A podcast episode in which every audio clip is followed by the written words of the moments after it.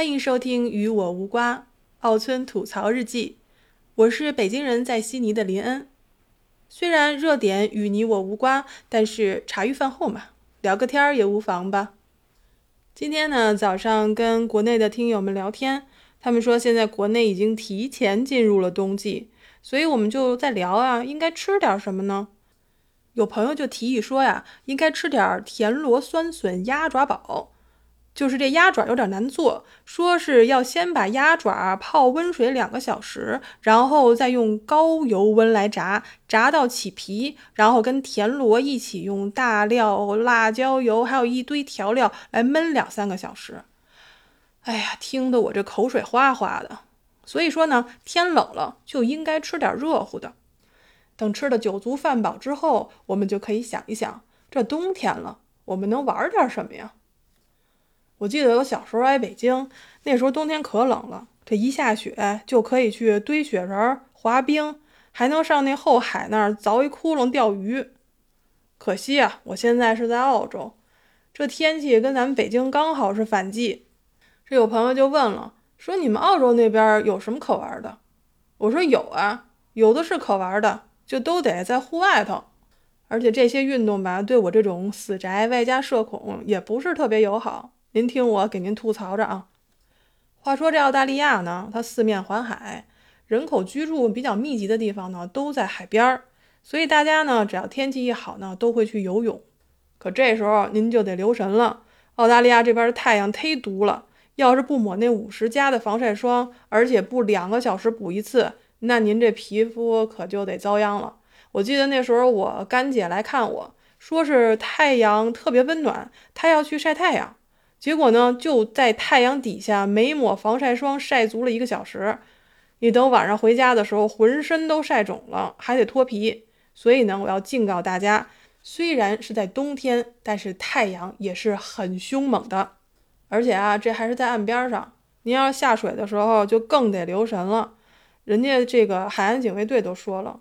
你下水之前要先观察五分钟，这个波浪是怎么翻滚的，因为你很可能会遇到危险的离岸流。这离岸流是什么呢？离岸流就是垂直于海岸线向外海方向快速移动的强劲海流。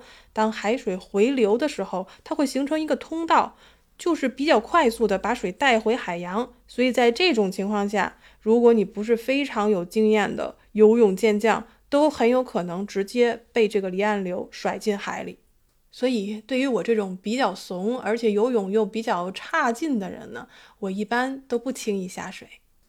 然后你又问了，说你这悉尼就在海边上，你不下水游泳，你还能干点啥？哦，那干的可多了，我们还能够徒步呀。您又问了，你说那你给我介绍一条风景优美、山峦叠嶂的徒步路线吧。我说没问题啊。这十条八条的我都可以给您介绍，但是您千万别指望着我跟您一块儿去，为什么呀？因为进了山吧，他好多事儿吧，他就说不准了。咱先不提这迷路还有受伤，您只要是去徒步，就千万不要去走那些没有人走过的小路，而且一定要穿厚袜子、穿徒步靴或者高帮靴、长袖的衣服和裤子，以防止蛇类的袭击。还有一定要小心蜘蛛和蚂蚁，尽量不要用手去碰树枝或者草丛。要知道，澳大利亚的野生动物是非常非常多的，而且不要说是野外了，就是在这个居民的自家的花园里，就比如我家吧，这大大小小的蜥蜴啊、蟑螂啊、蜘蛛啊，就不细说了，反正是多的不得了。而且不光是这些小型动物，澳洲还有袋鼠呢。今天我看新闻，就有一个墨尔本的女孩子在自家后院的树上摘水果的时候，被一只高一米五的袋鼠袭击了。而且上个月还有一个在墨尔本东南区的一位女士，也是被袋鼠攻击了。而且呢，就这位女士说，她其实经常在自己的房子周围看到袋鼠。通常呢，他们之间都是彼此比较尊重的。有时候呢，看到彼此，要么袋鼠走开，要么就人类走开。所以这次不知道是因为什么，袋鼠袭击了人类。但这其实只是偶然发生的事件。在平时呢，在澳大利亚这边，人和动物相处的都十分的和谐。嗯，举个例子来说吧，如果到了夏季特别炎热的时候，那个时候可能有四十几度的高温，我们就会在花园的树下放一碗冷水，这样路过的动物它就可以喝到水，不至于脱水或者生病了。我们说了游泳，说了徒步，我都不喜欢，我也都不敢去。那您就问了，说林恩，你在悉尼到底喜欢干点什么呢？我其实喜欢射箭。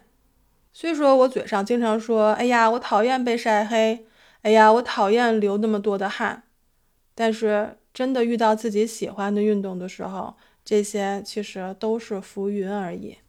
当你站在箭场上，手里拿着弓箭，眼睛里只有七十米外的一个靶子，一整天的比赛可能造成脱水、晒伤，但是因为真正热爱，所以我一点都不在乎。我一直记得我有个朋友跟我说的话，他说：“你只会在意你在意的东西，所以无论你所热爱的运动是什么，无论别人怎么样吐槽它，这些所谓的缺点，在你眼里都是这项运动的迷人之处。”那今天我们就分享到这里。如果你喜欢我的节目，欢迎点赞、订阅、留言。我是主播林恩，咱们明天再见。